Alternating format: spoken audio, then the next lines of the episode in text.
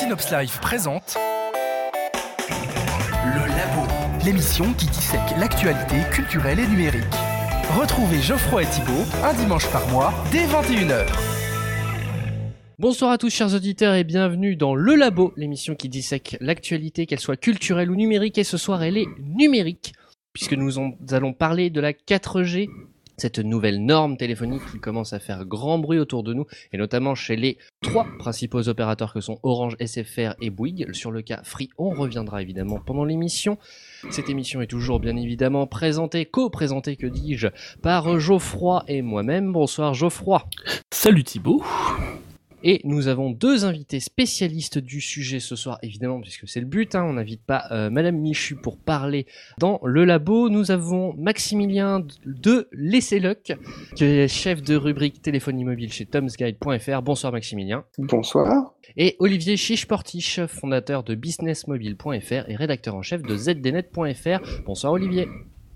Alors donc nous allons parler de la 4G en long, en large et en travers et nous allons commencer évidemment par une théorie, la présentation du sujet en quelques minutes pour histoire de bien poser les bases, une première partie de dissection, nos questions aux invités se consacrera avant tout à l'infrastructure concernant la 4G, une pause musicale suivie de l'expérience, la revue de presse de Geoffroy concernant toute l'actualité autour de la 4G, une deuxième partie de dissection concernant les consommateurs, les forfaits, les applications de la 4G, pour terminer, évidemment, la soutenance, les questions des auditeurs à nos deux invités que sont Olivier et Maximilien, et enfin, évidemment, la conclusion de l'émission avec toutes les annonces qui vont bien. Voilà le programme pour ce soir. Il est un peu plus de 21h. Vous, nous sommes le dimanche 12 mai sur Synops Live, en direct pour vous, chers auditeurs, et c'est le début du labo numéro 4 consacré à la 4G. Et donc, pour entamer cette émission, j'aimerais vous livrer une anecdote. Il y a quelques jours, je me trouvais à Boulogne-Billancourt et je jetais un œil en direction des immenses tours du quartier de la Défense.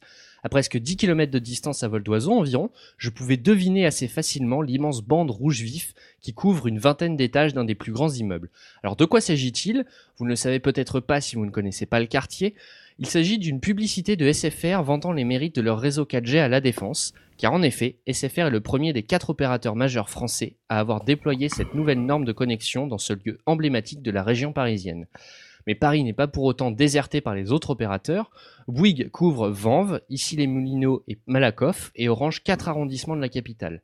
Au final, SFR couvre sept villes au travers de quatre zones de déploiement, Bouygues 6 villes avec le même nombre de zones de couverture, et enfin Orange avec 15 zones permet à 50 villes de bénéficier déjà de la 4G, dont La Rochelle, petite fierté personnelle. Mais qu'est-ce que la 4G après tout? On va revenir quelques années en arrière. Lorsque les téléphones portables sont arrivés, ils utilisaient une norme d'onde baptisée GSM, si emblématique que nos voisins belges emploient ce terme pour parler de leur mobile. Puis d'autres normes sont apparues. GPRS qui permettait de naviguer sur le WAP, la première forme d'internet mobile, Edge, la 2G compatible avec les usages, internet classiques, puis 20 la 3G. La 3G n'a que quelques années d'existence au compteur en France que déjà la 4G pointe son nez. La 3G permet une connexion rapide à l'internet mobile avec un débit descendant oscillant entre 144 kHz et 1,9 MHz. La 3G c'est un peu l'équivalent de la DSL mais pour les téléphones portables. Cette génération a connu différentes améliorations, la 3G+, avec un débit théorique maximal de 14,4 MHz, et la H+, avec 42 MHz de débit théorique maximal. En ce qui concerne cette évolution, la H+, elle n'est apparue en France que fin 2010, sur une initiative de SFR, suivie courant 2011 d'Orange et Bouygues Télécom. Il y a un an, Orange affirmait couvrir seulement 50% de la population française en H+, et Bouygues atteignit ce score quelques mois plus tard. Quant à Free, s'ils ont la possibilité de faire profiter à leurs clients de la H+, leur infrastructure ne leur permet pas encore. Et donc, on en revient à la 4G. La 4G promet un débit théorique maximal de 300 mégaoctets pour environ 40 mégaoctets en pratique classique, soit le même que la H+. En clair, la 4G permettrait de naviguer sur appareil mobile avec une vitesse entre 20 et 150 fois plus rapidement qu'en 3G. Une différence qui surpasse largement celle entre les box classiques et la fibre ou le câble. Mais alors concrètement, la 4G, ça sert à quoi? Et pourquoi est-ce qu'on en entend autant parler ces temps-ci? Et donc c'est à ces questions que vont répondre nos deux experts, évidemment beaucoup d'autres questions. Et donc la première, je vais laisser Geoffroy la poser. Je voulais revenir simplement à la base. Depuis quand est-ce que la 4G existe en France? Euh, et pourquoi est-ce qu'il a fallu tant de temps entre l'obtention des licences qui datent déjà de, de quelques quelques années euh, et le déploiement le déploiement commercial de la de la 4G Alors peut-être poser la question d'abord à, Maximilien. Alors euh, les fréquences, elles n'ont pas été obtenues il y a si longtemps que ça en fait. Elles ont été récupérées l'année dernière. Mmh.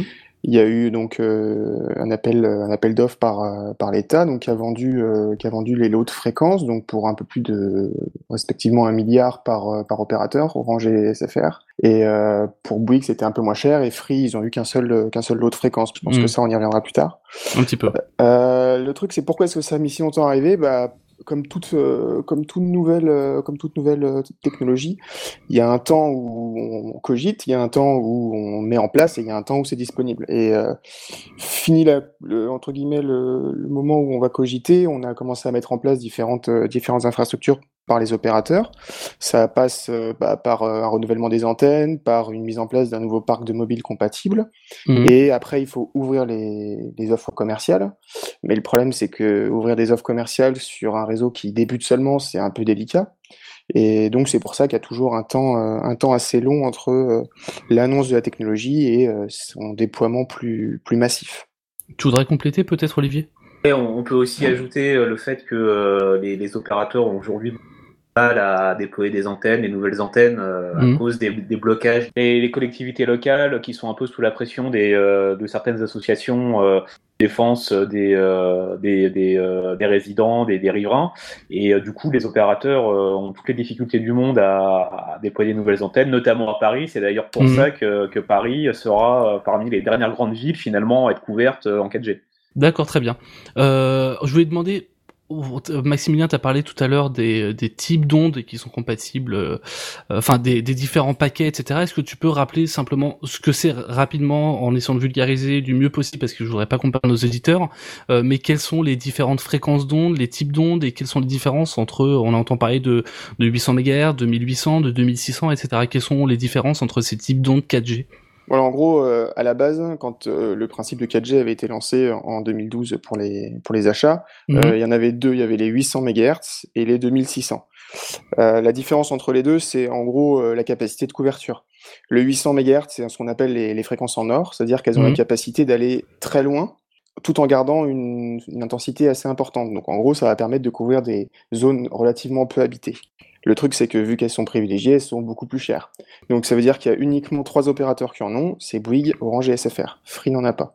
Hmm. Les 2600 MHz, par contre, elles sont plus intéressantes dans des zones un peu denses dans les villes. Parce qu'en gros, euh, elles vont permettre d'avoir un débit plus important sur des toutes petites distances. Et en gros, quand il y aura beaucoup de gens qui vont se connecter dessus, il n'y aura pas une grosse perte en termes de qualité. D'accord. Et là, pour le coup, Free en a. Ok, et 1800 alors le 1800 c'est euh, un peu plus délicat, c'est arrivé mm. récemment. Il euh, faut savoir que le 1800 MHz c'est la fréquence 4G qui est la plus utilisée dans le monde. À peu près, je crois, 40% euh, en gros des, des, pays utilisent ça. Et en France, c'était, il n'était pas vraiment question de l'utiliser puisqu'elle est dédiée à la 2G. Bouygues, sachant que eux, ils ont un réseau en 1800 MHz, 1800 MHz qui est très très développé, ils ont fait la demande à l'ARCEP de convertir. Donc l'ARCEP qui est l'autorité de régulation des télécoms. Tout à fait, merci de préciser. Euh, donc là, de, la, de convertir leur fréquence 2G en 4G. Donc ça a été autorisé euh, il, y a quelques, il y a quelques mois. Et donc en gros, à partir de, de la fin d'année, 1er octobre, ils vont avoir la possibilité d'avoir leur fréquence 1800 pour, euh, pour la 4G. Donc euh, après, il va falloir que tout la, la, plupart des téléphones qui sont déjà commercialisés aujourd'hui euh, aient une petite mise à jour en fait au niveau du logiciel pour prendre en charge cette fréquence. Mhm. Mais en gros, c'est tout bénef. Ok. Et du coup, euh, différence dans les ondes là, c'est ce qui explique le fait que l'iPhone 5 compatible 4G aux USA n'est pas en France? Voilà, bah c'est totalement la raison, c'est que les, fréquences euh, utilisées aux États-Unis sont de celles utilisées en pas mal de pays d'Europe, hein, euh, la France mais pas seulement. Euh, c'est pour ça que l'iPhone 5, euh, tant quand il est sorti, bien avant en tout cas l'ouverture des réseaux commerciaux 4G France, ne supportait pas ces, bandes de fréquences, donc n'est pas compatible avec, la 4G, avec la 4G française, ce qui ouvre un peu un boulevard d'ailleurs à certains concurrents dans une période assez courte, mais, tout de même, tant qu'il n'y aura pas de nouvel iPhone en France, les concurrents pourront, on va dire, annoncer un plus produit qui est le support de la 4G. Mais est-ce que ça voudrait dire par exemple que Bouygues sera le seul opérateur en récupérant la fréquence 1800 MHz, enfin l'utilisation de cette fréquence vers la 4G, sera le seul opérateur à proposer l'iPhone 5 4G euh, oui, enfin, la 4G sur l'iPhone 5 Peut-être, mais euh, vu que Bouygues Telecom va lancer son réseau, réseau 4G en 1800 euh, pas avant la fin du mois d'octobre. Il y aura d'autres iPhones d'ici là. Il y aura déjà au moins un iPhone, je pense, d'ici là, ouais. Moi, justement, par rapport à tout, juste pour rester sur l'iPhone très rapidement, il n'y a pas des téléphones antérieurs à l'iPhone 5 qui étaient déjà compatibles 4G pourtant? Chez, chez la concurrence, je veux dire? Oh, si, si, il y en a d'autres. Mais antérieur chez Apple ou chez d'autres non, chez la concurrence d'Apple, je pense à, la, génération Galaxy 3, Galaxy S3, Galaxy Note 2. Si, si, mais en fait, le, le truc, c'est que la plupart des téléphones 4G euh, disponibles avant, c'était sur d'autres marchés. C'était aux États-Unis, c'était en Asie, etc. Et c'était des téléphones qui venaient, enfin, qui n'arrivaient pas en France simplement parce qu'ils n'étaient pas compatibles. On l'a vu avec le Galaxy S3, euh, il y a une version qui est sortie en, en France à partir de mai 2012, euh, qui était uniquement 3 3G, et à partir du moment où euh, le, dual carrière et le 4G a commencé à se développer, on a vu les téléphones euh, compatibles 4G euh, arriver dans la foulée. C'est aussi, aussi un problème au niveau des, fabricants. oui, absolument. Et, juste, je voulais juste préciser qu'effectivement, il y avait aussi un problème de, dire au niveau composant, parce que jusqu'à très récemment, les, fournisseurs de, de, modem radio ne pouvaient pas fournir des, des composants qui supportaient on va dire, toutes les fréquences possibles et imaginables en termes de 4G. Donc il fallait faire des modèles selon, on va dire, les zones géographiques. Mm. Donc aujourd'hui, euh, en tout cas chez Qualcomm, ils ont annoncé il n'y a pas très longtemps euh, justement un, composant qui, euh, qui est beaucoup plus varié en termes de, de, support de fréquence. Et ça devrait à terme régler ces problèmes de, de smartphones qui marchent ici en 4G mais pas là, etc. Ok, bah je voulais juste savoir si euh, c'était possible, mais on, a partiellement répondu avec euh, avec l'histoire de Bouygues. Euh, c'était possible d'utiliser des antennes 2G ou 3G donc pour faire passer la 4G. Est-ce que possible avec le avec les les bandes 1800 qui vont être utilisées par Bouygues à partir de de l'automne prochain, mhm. effectivement, on pourra dire que la 4G passe sur le réseau 2G. D'accord. Et donc ce sera ce sera pour le coup beaucoup plus simple et euh, et tous les opérateurs de toute façon ont des ont des antennes 1800 euh, MHz a priori. Oui, absolument, mais c'est Bouygues qui en a le plus. le seul problème, c'est qu'ils euh, l'ont montré. Euh, Bouygues avait fait une démonstration de la 4G et justement de leur, la manière dont ils mettaient à jour les équipements. C'est relativement coûteux, c'est-à-dire que en gros, pour parler d'une antenne relais, tout ce qui est équipement électronique intégré à l'intérieur est littéralement remplacé. Il n'y a pas un seul composant utilisé actuellement pour la 2G qui va être exploité pour la 4G. D'accord. C'est quand même, euh, ça reste un coût pour eux. Ok, donc ce sera pas que ça finalement. Ce sera pas simplement changer une ligne de code pour euh, pour changer les bah, ondes. disons qu'ils ont ils ont voulu le vendre euh, entre guillemets euh, sous le sous le sceau de la simplicité, c'est-à-dire qu'en gros pour nous on appuie sur un bouton et passe paf ça passe de 2G à 4G, mais dans les faits il est évident que la 4G demande des infrastructures plus importantes et au niveau des antennes relais et au niveau du câblage, puisque bon vous en parliez tout à l'heure, mais les débits sont beaucoup plus importants que ce que proposait de la 2G. En l'occurrence on parle d'antenne 2G et ça va nécessiter de toute façon une mise à jour euh, de, la, manière dont les antennes sont reliées aux nœuds, etc.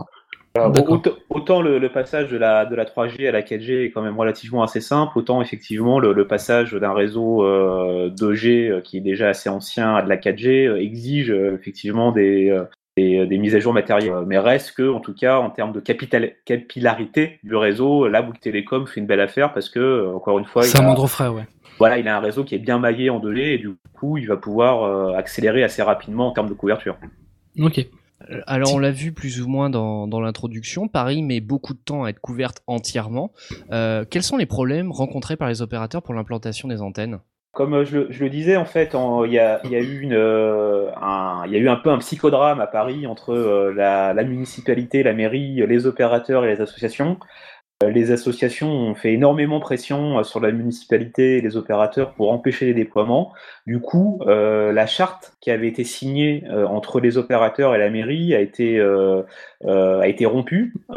du coup, ça a complètement gelé tous les nouveaux déploiements pendant, pendant des longs mois. Il a fallu retourner la table des négociations entre opérateurs et municipalités pour trouver un terrain d'entente. Euh, finalement, il a été trouvé. Une nouvelle charte a été signée. C'était il n'y a pas très longtemps. Hein, je me souviens plus très bien quand, mais c'était il n'y a pas très longtemps. Et du coup, ça a permis de débloquer un peu la situation, même si, euh, quand on interroge les opérateurs euh, sur cette question de, Paris, ils nous expliquent, OK, bon, ce premier problème a été levé, mais il reste encore toute la procédure administrative de déploiement qui est aussi très longue et très complexe. Donc toutes ces couches mises les unes au-dessus des autres fait que bah, Paris sera la, dernière grande ville française certainement à être complètement couverte. Hmm. C'est assez intéressant de noter que les opérateurs, enfin auprès des journalistes et même à demi-mot auprès du grand public, dit que le... Paris sera couvert d'ici la fin de l'année, qu'en gros les travaux auront lieu cet été et puis que ce sera ouvert fin de l'année, mais de toute façon, euh, Olivier vient de le dire euh, assez clairement, ça me semble très très compliqué. Ok. Aujourd'hui, la 3G couvre 98% de la population chez Orange ou chez SFR, hein, euh, c'est ce qu'ils indiquent en tout cas.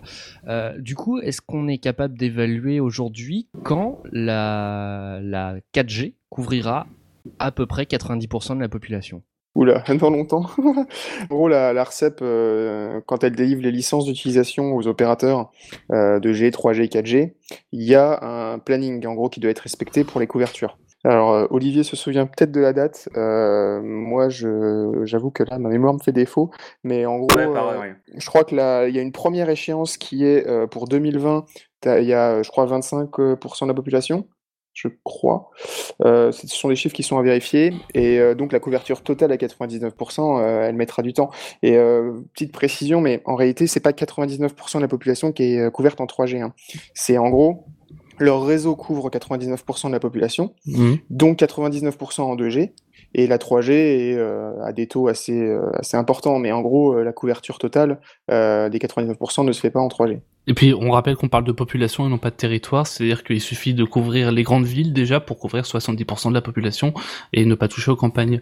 Euh, justement, quel est l'intérêt pour ces pour les opérateurs, pour que ça, soit Bouygues, SFR ou Orange, euh, à déployer la 4G, à mettre tous leurs efforts dessus, puisqu'aujourd'hui ils communiquent énormément euh, sur la 4G, quand certaines parties du territoire, je pense par exemple aux zones blanches, je pense euh, ne serait-ce que dans le métro parisien par exemple, euh, ne sont pas encore couvertes en 3G bah, c'est en fait c'est euh, assez crucial aujourd'hui pour les opérateurs de, de déployer euh, la 4G, de le faire vite.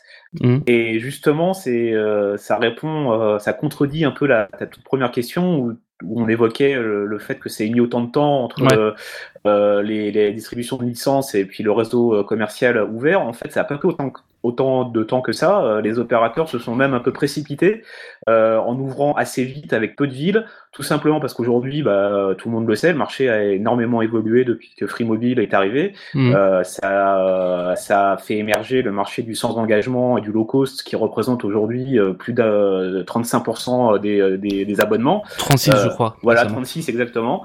Euh, et les opérateurs de réseau, les, trois gros, hein, Orange, SFR et, et, Bouygues, doivent absolument aujourd'hui se différencier pour pouvoir, on va dire, rapatrier un peu de croissance et de nouveaux, de nouveaux clients.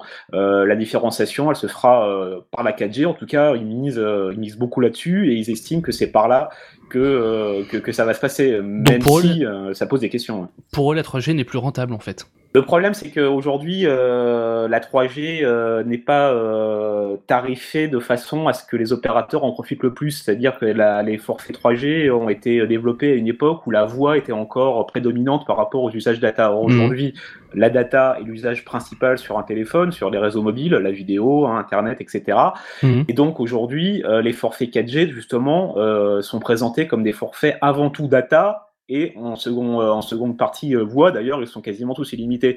Et c'est par la data, en essayant d'avoir des modèles économiques qui sont basés sur des enveloppes de consommation data en gigaoctets ou des services exclusifs, c'est par là qu'ils espèrent augmenter le fameux ARPU euh, qui est le revenu moyen par abonné.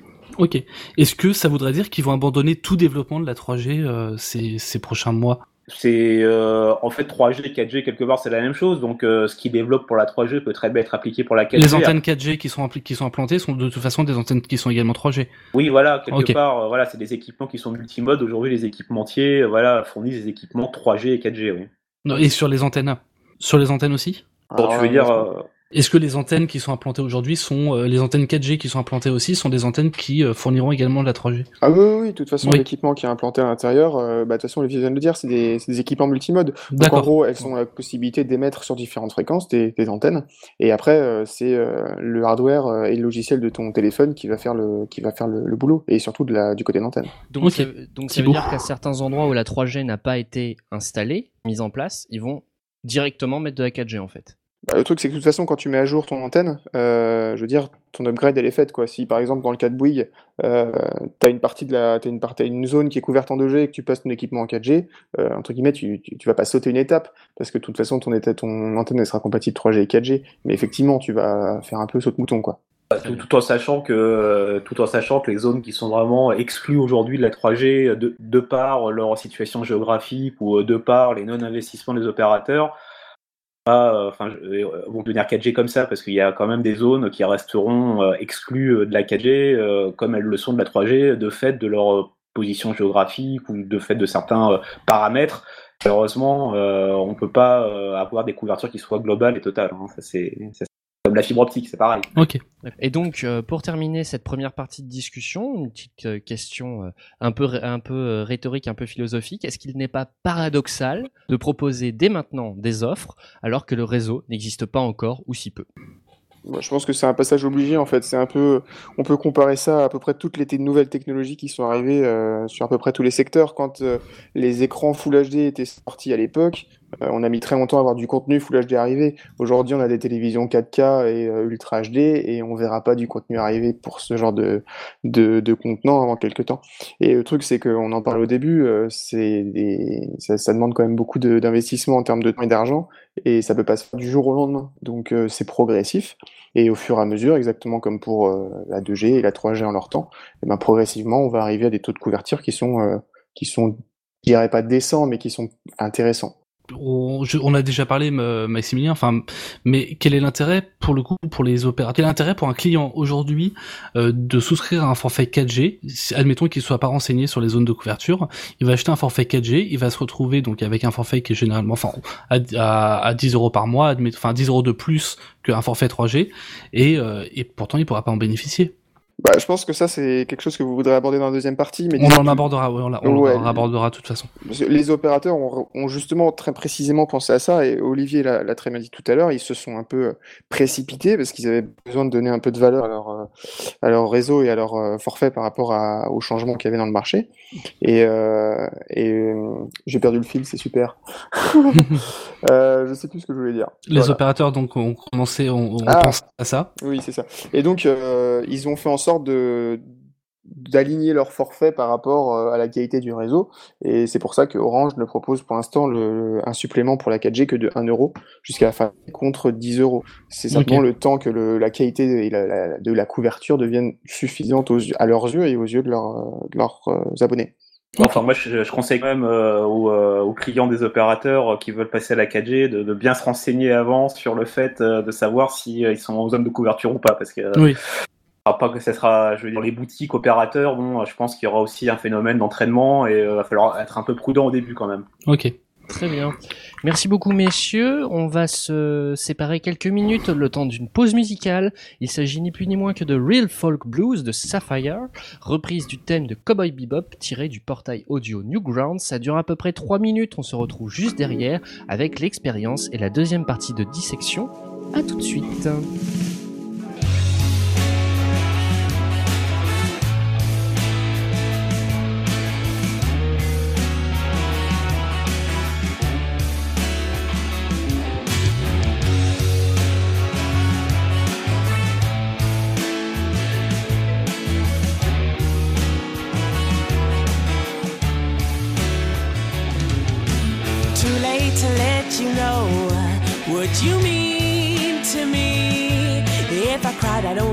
Only make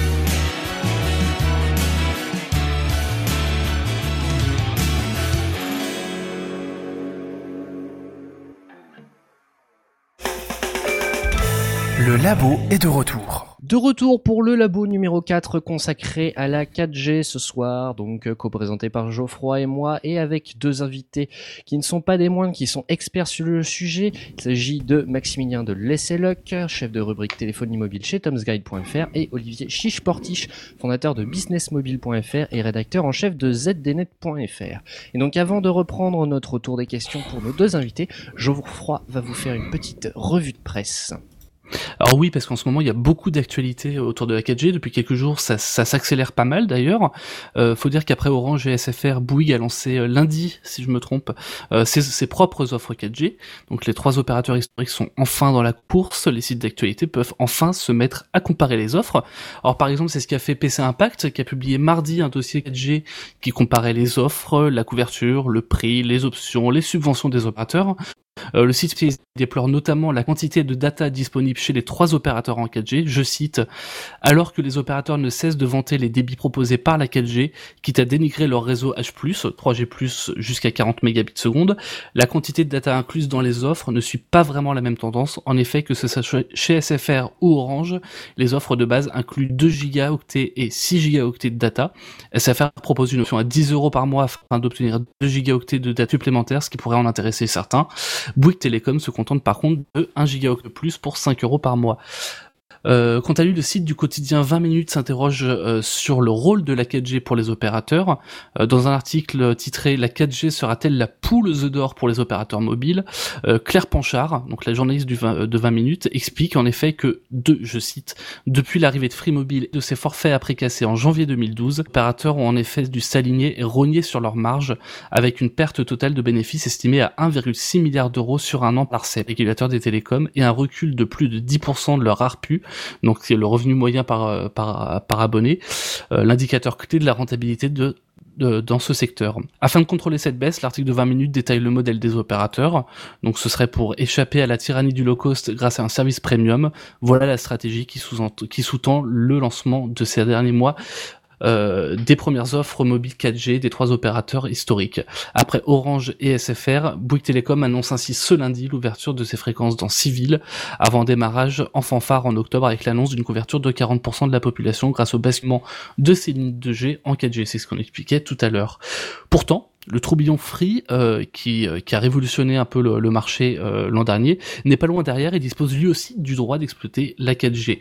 Le site Univers Freebox tient régulièrement une carte à jour sur les différentes antennes du nouvel entrant, même si ça fait déjà un an, et il nous informe cette semaine que 8 antennes ont été déclarées montant le chiffre à 571. Pourtant, Free ne semble pas prêt à se lancer. Dans un article de zdnet.fr, donc Olivier, euh, tu rapportais cette semaine les propos de Maxime Lombardini dans les cahiers de l'ARCEP. Donc Maxime Lombardini qui est directeur général d'Iliade euh, et qui disait à force de vouloir se différencier, euh, ou tu disais, autant pour moi, à force de non, disait à force de vouloir se différencier, Bouygues Télécom, Orange et SFR n'ont-ils pas confondu vitesse et précipitation en communiquant massivement sur la 4G alors que les couvertures sont encore très parcellaires? Euh, Maxime Lombardini estime en, en en effet que, au-delà des campagnes publicitaires où chacun se proclame leader de la 4G, même avec quelques dizaines d'antennes actives seulement, il est essentiel de mettre en place les conditions d'un succès durable avant de survendre des services 4G à leurs abonnés. Conclusion donc de ta part, Olivier. Face à la pression des actionnaires et des bilans dans le rouge, les opérateurs ont bel et bien multiplié les annonces au risque de prendre quelques libertés avec la réalité en termes de disponibilité et d'applications réellement dédiées à la 4G. Enfin, on a en droit de s'interroger sur l'intérêt réel de la 4G. Euh, dans un sujet qui est pas clairement la 4G, mais qui est quand même analogue, la fibre optique, le site slate.com a pu accéder à Google Fiber, donc Google Fiber qui est la fibre optique la plus rapide du monde à Kansas City aux États-Unis, qui monte jusqu'à 1 gigabit euh, seconde en, en download. Et la conclusion de slate.com est assez cinglante. Ils expliquent que c'est à la fois totalement génial et totalement inutile.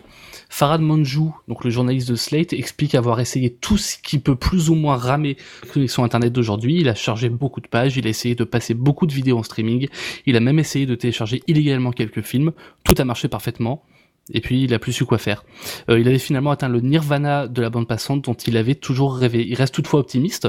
Il explique qu'avant que Google Fibre ne devienne vraiment pratique et nécessaire, il lui faudra passer par un long cycle de développement d'applications et d'acceptation. Avant tout, les connexions ultra rapides doivent nous permettre de faire des choses aujourd'hui impossibles avec l'internet classique. Cela encouragera plus de personnes à demander des lignes à 1 gigabit seconde, ce qui à son tour encouragera les développeurs à créer plus d'applications nécessitant une connexion ultra haut débit, etc. Et ce qu'il en sera de même pour la 4G, c'est un peu ce dont on va parler aussi dans cette deuxième partie. Alors je vais commencer d'abord par la première question, euh, en, revenant un petit peu sur euh, donc sur la 4G pour le coup. Aujourd'hui, un forfait est à la fois compatible Edge 2G, enfin Edge et euh, 3G ou HSPA. Euh, pourquoi est-ce que les forfaits compatibles 4G sont aujourd'hui plus chers que les forfaits classiques? Bah, c'est un peu ce qu'on disait euh, encore une fois, les opérateurs ont absolument besoin de, de valoriser la 4G euh, en termes de, de, de modèle économique, tout simplement mhm. parce qu'ils promettent euh, une vitesse de, débit beaucoup supérieure et une souplesse euh, beaucoup plus euh, acceptable, beaucoup plus euh, confortable que, que ce que peut offrir la, la 3G. Donc, mhm. partant de ce principe-là, ils considèrent que voilà, on doit fixer un prix qui est supérieur et, et quelque part c'est normal. Toute nouvelle technologie amène un modèle économique, on va dire, où les prix sont partent un peu à la hausse. C'est c'est business is business, je dirais. C'était déjà le cas sur la 3G à son lancement? La 3G était plus chère que les offres 2G. Ah oui, absolument. Oui, D'accord. La, 3G était plus chère euh, quand elle est sortie que ce qui existait auparavant, et la 4G sera, sera, sera plus chère. Et elle sera d'autant plus chère que les opérateurs euh, comptent bien sur euh, une, une, consommation effrénée des, des, clients en termes de, de data. Et euh, leur, leur idée euh, qu'ils ont derrière la tête, c'est euh, voilà de de, de, de, de, proposer aux clients des enveloppes de 2, 4, 5 gigas supplémentaires à payer en plus de leur offre qu'ils ont actuellement. Et ça, ça rejoint un peu ce que tu disais dans ta revue de presse, c'est-à-dire mm. que PC Impact a, a, constaté que les enveloppes data étaient un peu faiblardes. Euh, c'est c'est tout à fait voulu. Hein. C'est encore une fois pour faire en sorte de, de, vendre la data en option. Ok éviter enfin, le, enfin plutôt se rattraper sur l'erreur qu'ils ont faite euh, à l'époque justement de la, de la 3G, c'est-à-dire que en gros, euh, et euh, ça, ça devait être abordé en première partie, mais on vendait plus de temps de la, du temps de du temps de, de, de, de du temps d'appel, ouais, du temps d'appel, mais plus de la data, et c'était c'était entre guillemets un peu inclus dans le pack sans que les gens le demandent vraiment, et ils se sont retrouvés euh, bah, avec euh, le cas de le cas de l'année dernière, c'est-à-dire les prix qui ont chuté dramatiquement, et euh, la rentabilité elle se fait moins sur sur la voix que sur le, la data, et mhm. donc bah, perte de perte de rentabilité pour eux, et, et c'est pour ça qu'ils essaient de se rattraper sur la 4G. Il faut savoir en plus qu'on est le pays quasiment un des pays où les, les forfaits téléphoniques sont les moins chers, mhm. donc pour eux c'est pas Enfin, c'est pas très intéressant de rester sur un marché du low cost où on tire les prix par, euh, par, le, par le bas. Quoi. C'est, c'est effectivement donner un peu de valeur et essayer de remonter un peu euh, l'indice dont vous parliez tout à l'heure. Ok. Euh, on a aujourd'hui, enfin, je me suis amusé à faire euh, à, rapidement jeter un œil sur les différentes offres de chaque opérateur. Euh, Orange, SFR et Bouygues ont tous les trois exactement les mêmes offres d'entrée sur la 4G. C'est-à-dire que c'est à chaque fois une offre à 30 euros sans mobile, avec 12 mois d'engagement, avec appel et SMS illimité et avec uniquement 2 gigas de data. Euh, on sait qu'il y a eu quelques soucis entre ces trois opérateurs il y a, quelques années euh, pour entente. On peut se poser la question est-ce que ça, ça, arriverait pas à nouveau? Qu'est-ce que vous en pensez? Il y a quand même une petite différence dans leur dans leur forfait. C'est il y a que SFR en fait qui propose réellement un forfait à 30 euros. Sans conditions particulières. Bouygues, c'est euh, une offre qui est limitée jusqu'au mois de juin. Mhm. Euh, Orange, c'est une offre qui est limitée jusqu'à la fin de l'année. Mhm. Alors, pour Bouygues, on ne sait pas exactement euh, s'il y aura une différence de prix et de combien elle sera. Pour Orange, on sait que ce sera 10 euros de supplément. Donc, il, y a, il reste... Donc ça passera à 40 euros. C'est ça. Donc il reste quand même une petite disparité.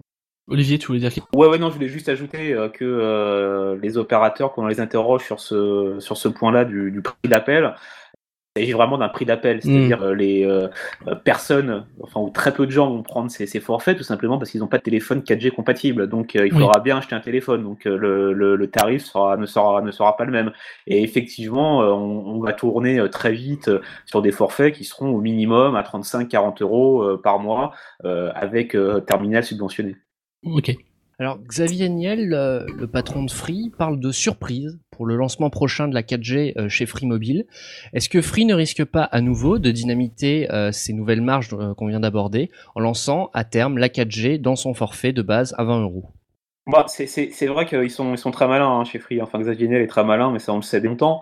Euh, le, le, le, principe, il est pas très compliqué. De toute façon, Free là n'est pas en position de pouvoir lancer un réseau 4G, tout simplement parce que mm. euh, n'y a pas un nombre d'antennes suffisant. Il y a encore son accord d'itinérance 3G avec Orange à financer. Enfin bon, en capacité de le faire. Par contre, euh, une fois que le réseau va en termes de couverture. Euh, euh, et quand ils vont lancer la 4G de manière décalée, euh, la stratégie, bah, c'est tout simplement d'aller récupérer des clients qui se seront abonnés chez les autres opérateurs avec des, abonnements subventionnés, qui seront donc équipés de terminaux, free, tout content d'accéder à un tarif qui sera effectivement vraisemblablement cassé. Donc oui, oui, il y, a, y, a, une possibilité à nouveau de dynamitage si Free commence à vendre de la 4G au prix de la 3G, c'est sûr. Et ce serait exactement le, même dynamitage que ce qui s'est passé avec la 3G, de toute façon. Absolument. les, opérateurs risqueraient de cette, enfin, les opérateurs historiques risqueraient de se faire prendre deux fois euh, à leur propre jeu. Absolument, mais quand même attention à la qualité de service. Oui. Euh, il faudra, il faudrait pas que Free euh, lance de la 4G avec une qualité de service qui soit la même que ce qui s'est passé avec son réseau 3G, en tout cas au départ. Mm. Euh, il y a un vrai, il y a une vraie attente par rapport à ça. Il faut vraiment faire attention. Et d'ailleurs, vous avez la raison de dire que s'il y a déception, il d'avoir déception aussi commerciale. Mm. Euh, les opérateurs euh, doivent aujourd'hui enfin, fournir quelque chose qui soit vraiment euh, valable.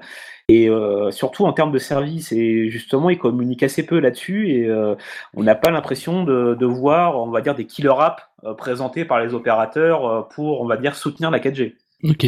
Alors justement, il y avait cette idée de, de qualité de service dans ce que tu disais. Euh, Free est actuellement le seul opérateur avec réseau propre à ne pas avoir lancé ses offres. Euh, est-ce que on a une idée de quand ils pensent lancer euh, leur propre 4G et est-ce que ils n'ont pas intérêt à attendre d'avoir une meilleure couverture globale hein, à cause de leur relation un peu tendue avec Orange? En fait, elle, est pas si tendue que ça la, relation. Hein. C'est euh, il faut un truc c'est quelque chose qui a relativisé. En fait, ils s'entendent plutôt bien et euh, c'est un contrat qui est euh, assez juteux pour pour Orange leur leur leur, leur itinérance et c'est aussi un moteur pour Free qui dépense quand même beaucoup d'argent pour ça, de développer son son réseau. Après, ce qui ce qui va se passer sur la 4G, c'est que de toute façon, lorsque les fréquences ont été ont été attribuées aux, aux différents opérateurs, il est précisé que Free aura le droit de passer par euh, les fréquences de, de, SFR, il me semble, parce que SFR a le plus gros lot de fréquences 4G. Ouais, c'est ça, c'est SFR, oui. Ouais, merci. Et euh, en gros, il y a une seule condition, c'est qu'il doit avoir, euh, au moment de la demande, à 25% de, de, de, couverture de population sur euh, la fréquence 4G 2600.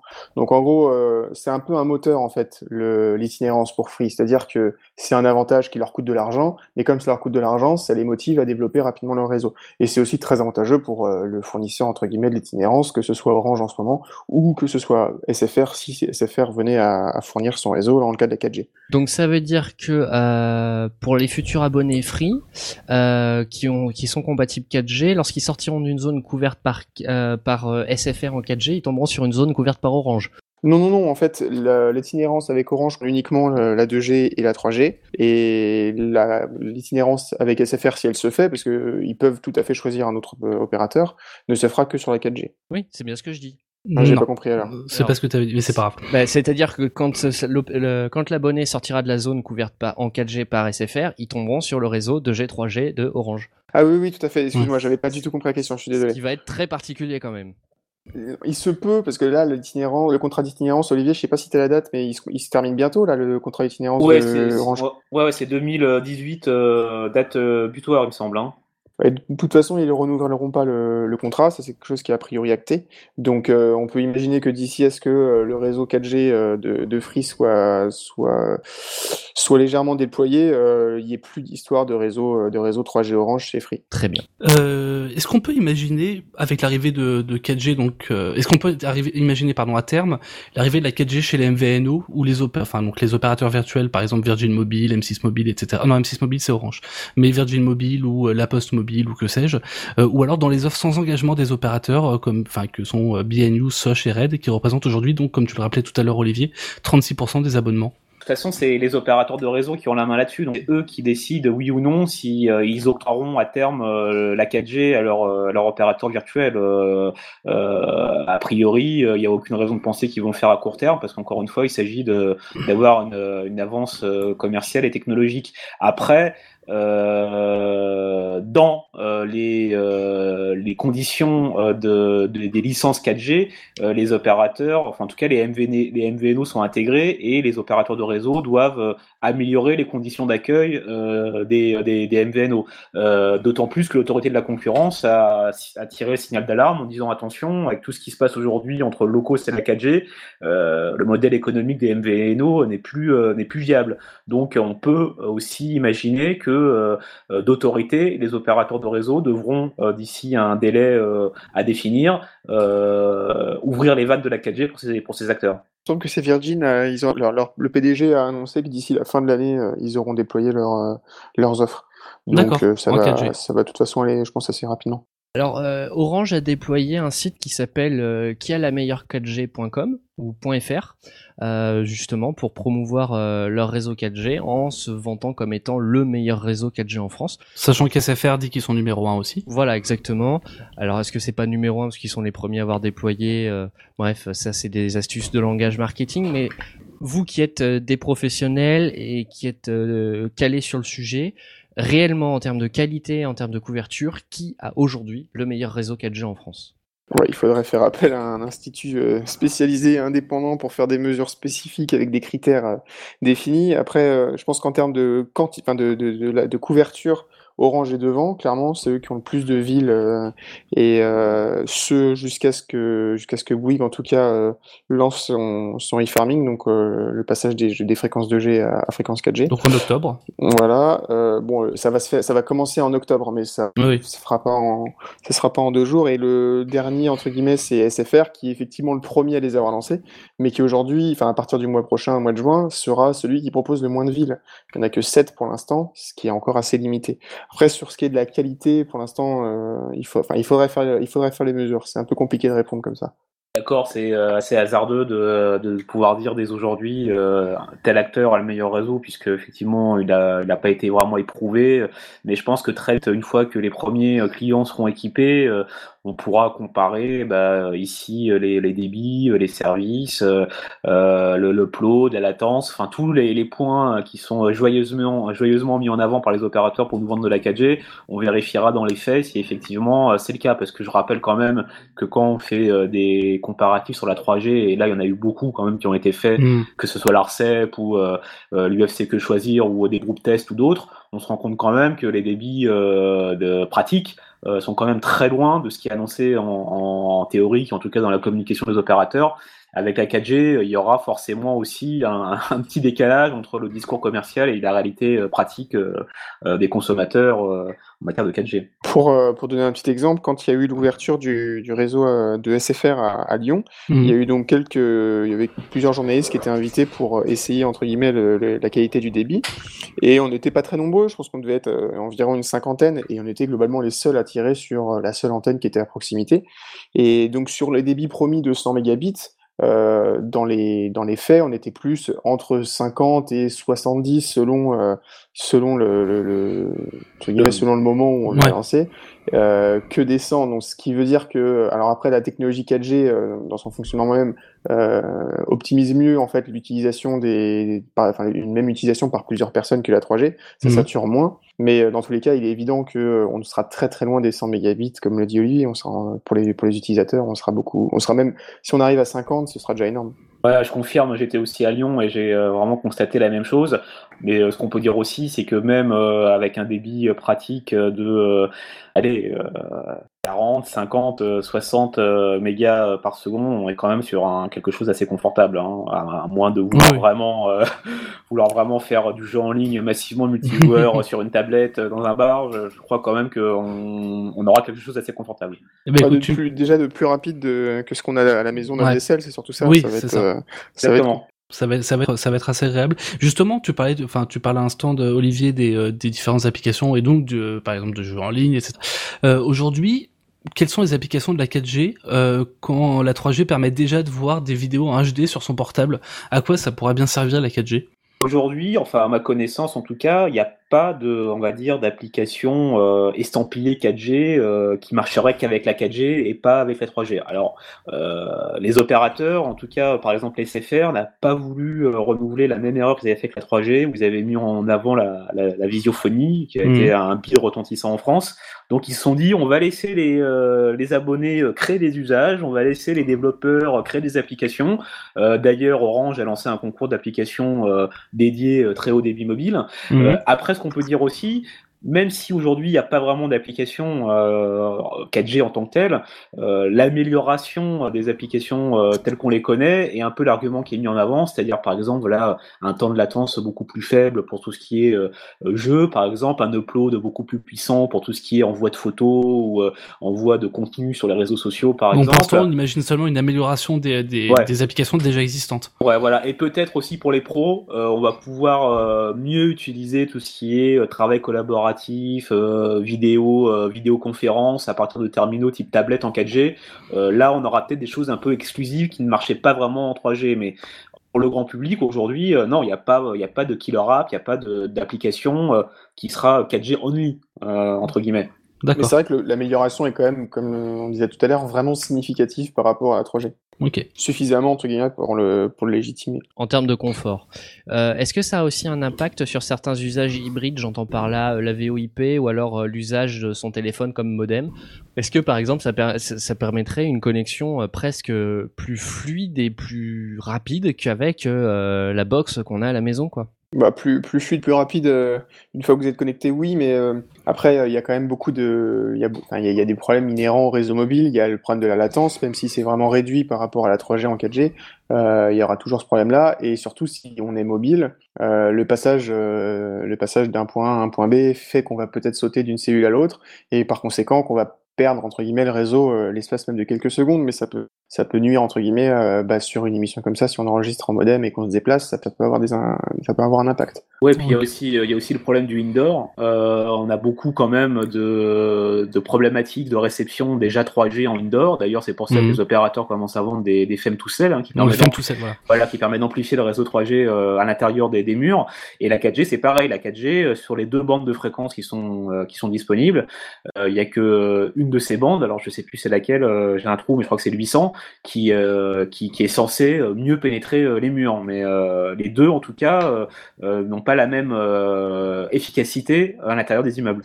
C'est pas demain la veille qu'on pourra utiliser son, euh, son téléphone euh, pour remplacer sa box. Ah, ça dépendra de l'endroit où tu es, ça dépendra du, de la qualité du réseau, de vraiment de la géolocalisation de ton, de, de, de ton appartement, mais voilà, euh, dans certains endroits peut-être, mais en tout cas bon, il y a quand même une différence entre les réseaux fixes et les réseaux mobiles, comme Il faut voir la quantité de data, par exemple. voilà, voilà, voilà, voilà, absolument. Quand Euh, on enregistrait le labo dans un bus, ce n'est pas encore prévu dans de Synops Live. Ça devrait aller. Euh, Dans un bus, si tu vas en Suède, si, parce que dans Suède, tous les bus ont le Wi-Fi, c'est absolument Ah, c'est fantastique. pratique. Ce serait bien aussi dans le métro parisien.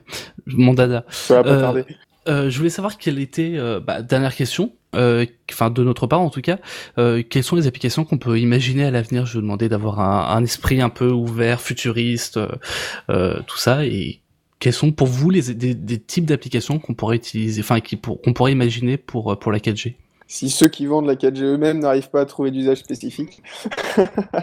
Ça va être difficile? J'avoue que là-dessus, moi je sèche. Olivier, je sais pas si t'as Euh, Olivier. non, bah, j'attendais. euh, en fait, c'est difficile à dire hein, parce que voilà, on n'est pas développeur, on n'est pas. Il y, aura, il y aura des choses. euh, je pense que euh, il y aura des choses, notamment du côté en fait upload, parce que c'est vrai Mhm. que euh, permettre de créer des nouveaux usages à partir de, de l'envoi de, de contenu généré par l'utilisateur, c'est vrai que c'est quelque chose qui peut avoir du sens avec la 4G. Euh, après, ça peut être des euh, flux en direct, euh, voilà, de- ouais. de uploadés directement et euh, envoyés sur Ustream, ça peut être des choses comme ça. exactement. Ça peut aussi euh, également euh, être vachement intéressant pour euh, bah, tous les métiers justement audiovisuels, de pouvoir voilà euh, créer des contenus, les streamer automatiquement, euh, directement. Après, en termes d'applications vraiment dédiées, c'est vrai que moi je suis un peu sec aussi parce que bon, on est quand même sur aujourd'hui des domaines qu'on connaît, quoi, qui sont la vidéo, le jeu. Oui, parce qu'on on re- on reste sur la vidéo. Je me rappelle de l'époque où la 3G avait été lancée, les opérateurs avaient avaient accès c'est la, communication sur la 3G autour de la visiophonie. Mmh. Et, et, on reste toujours sur sur cette vidéo qui est, enfin, on n'arrive pas à trouver quelque chose qui consomme plus que la vidéo en bah, data. Voilà, faut bien comprendre aujourd'hui que la vidéo c'est quand même l'usage numéro un des, des internautes, des mobinautes. c'est c'est ce qui bouffe le plus de bandes passantes. Donc, Ce serait la moitié d'internet. Oui, voilà, donc euh, bon, a priori, c'est vrai qu'on sera euh, vraiment sur cet usage-là, qui permet, c'est vrai quand même, quand on regarde une vidéo sur YouTube en 4G, pouvoir naviguer dedans comme on veut, pouvoir accélérer, pouvoir se mettre à un point donné euh, sans qu'il y ait de latence, sans qu'il y ait de bufferisation, c'est quand même assez intéressant. Et aujourd'hui, les utilisateurs qui sont les plus nombreux, qui sont les jeunes, les ados, les entre entre 15 et on va dire 35 ans, bah, c'est ce qu'ils font plus quand même. Hein. Ouais. De toute façon, c'est ce qu'on disait tout à l'heure, c'est une amélioration du confort, c'est pas tant euh, des, nouveaux usages. Et d'ailleurs, Olivier, tu parlais tout à l'heure d'un concours de développeurs qu'avait lancé Orange, et euh, les, vainqueurs de ce, concours, c'était en gros une application de, euh, géolocalisation GPS, mais qui enregistrait entre guillemets des films de son passage entre guillemets de là où on avançait, et pour être pour être mis en ligne et réutilisé plus tard. C'est en gros oui, on est que sur de la, de la vidéo en fait, rendre plus fluide l'utilisation de la vidéo. Ok. Euh, on va passer du coup aux questions des auditeurs. Euh, alors pour le coup, on a eu un seul auditeur qui nous a donc posé deux questions. Le, cet auditeur, je vais le présenter, Olivier, tu le connais très bien, puisqu'il s'agit de Guénel Pépin, donc euh, journaliste itcommande.fr et ancien journaliste chez ZDNet.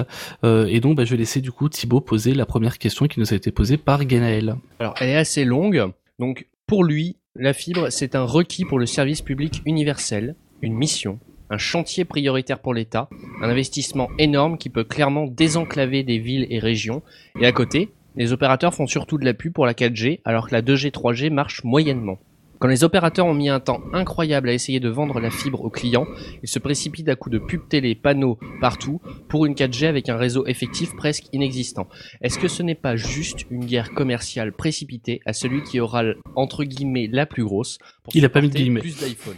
Alors moi j'ai pas entendu la question, hein. enfin la fin de la question en tout cas. Est-ce que c'est pas simplement une guerre commerciale précipitée à celui qui aura la plus grosse connexion pour supporter plus d'iPhone? Moi, je pense que euh, la fibre, euh, la fibre et les réseaux mobiles, enfin, sont vraiment deux choses différentes. Euh, il faut pas, il faut pas mélanger les connexions domicile entre guillemets, les connexions ADSL et, fibre et, mmh. et, les réseaux mobiles. je pense que la 4G, d'une certaine manière, a un impact sur le développement de la fibre dans le sens où la fibre est nécessaire en fait pour relier ce que je disais tout à l'heure les, les, antennes relais au, mm. au, cœur des réseaux et euh, je pense que la fibre de toute façon près de, enfin il va y avoir une, une prédominance de la fibre euh, enfin du, du, côté euh, professionnel et par le fait au fur et à mesure de du côté grand public. Mais le problème c'est que ça demande beaucoup d'argent en fait que les opérateurs ne sont pas forcément prêts à investir parce que c'est pas forcément euh, très rentable immédiatement. Et euh, au final ça, on se retrouve sur des problématiques un peu comme à Paris mais plus compliquées encore. C'est-à-dire que dans certaines zones qui sont très peu couvertes, puisque la question parlait des zones euh, un peu abandonnées, euh, ce sont les, les, communes qui doivent prendre en charge une partie du déploiement de la fibre. Euh, les communes n'ont pas forcément des budgets pour ça, donc ça ralentit encore plus le développement. Je pense que la fibre, ça implique pour le coup tellement d'acteurs à différents niveaux que ouais, je pense qu'on peut pas mélanger le, développement de la 4G et le développement de la, fibre. Je, suis, assez d'accord avec ça, euh, d'autant plus qu'on est vraiment sur des chantiers qui sont euh, complètement différents en termes de et d'investissement. C'est-à-dire que la fibre, effectivement, euh, des investissements qui sont colossaux en termes d'infrastructure, euh, qui, qui, qui, sont sans commune mesure avec euh, ce qui existe dans, dans le mobile. Le deuxième point, c'est que les, la croissance, en tout cas à court terme, elle est dans le mobile, de par mmh. l'essor des smartphones, des tablettes, les usages se font mobilité. On sait très bien qu'aujourd'hui, par exemple, Facebook se consulte d'abord sur mobile et après sur poste fixe. Donc euh, l'investissement, euh, en, tout cas euh, pour un retour hein, sur investissement à court terme, il doit se faire d'abord sur sur les réseaux mobiles. C'est pour ça que les opérateurs appuient sur le champignon à ce niveau-là. La fibre c'est beaucoup plus long, d'autant plus que le cadre a, mis du temps à être mis en place, qu'il y a un changement de mmh. majorité, qu'on a changé un peu les, la, règle du jeu.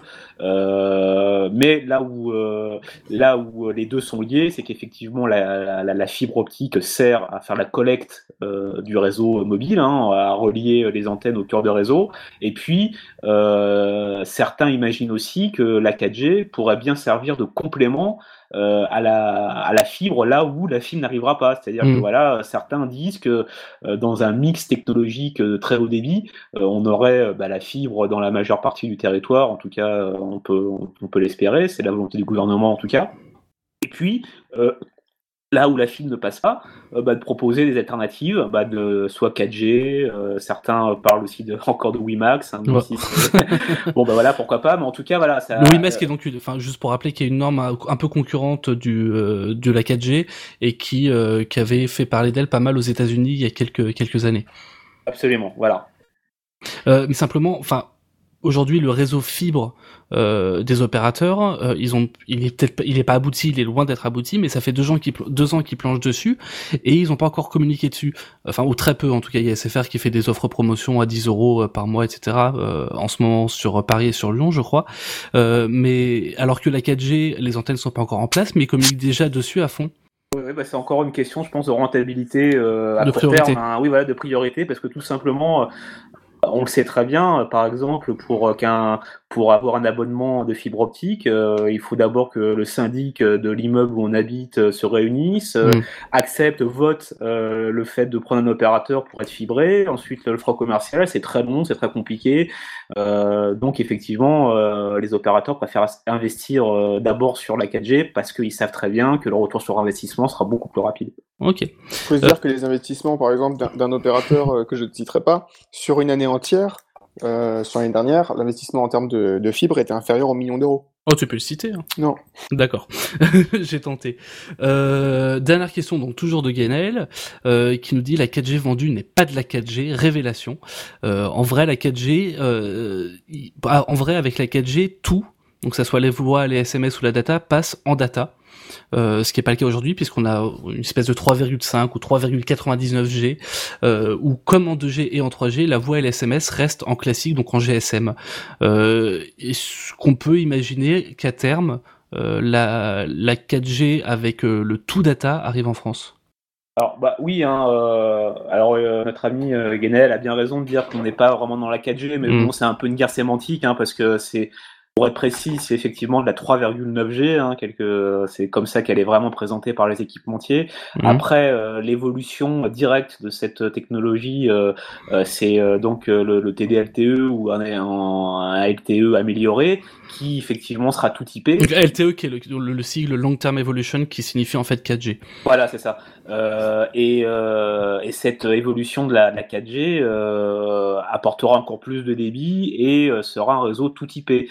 Euh, et d'ailleurs, euh, les, réseaux qui sont aujourd'hui déployés en 4G sont, on va dire, prédisposés à cette évolution euh, qui sera tout de même assez rapide. Et certains équipementiers parlent même de, de, de, 4G qui permettra des débits théoriques de, de 1 giga, 1 gigabit par seconde. Hein. Wow, donc comme Google Fibre. Ok. Bah écoutez, merci beaucoup. Merci beaucoup à tous les deux euh, pour cette émission, pour ce labo numéro 4 consacré à la 4G. C'était même pas fait exprès. Labo 4, 4G. Ah oui, effectivement, non. on n'a pas fait le calcul euh, pour celui-là. Je vous présente une dernière fois pour nos auditeurs avant de nous quitter. Donc Maximilien de Lesseloc, chef de rubrique téléphonie mobile chez tomsguide.fr et Olivier Chiche-Portiche, fondateur de businessmobile.fr et rédacteur en chef de zdnet.fr. Merci beaucoup. Mais c'est nous, c'est nous, c'est nous.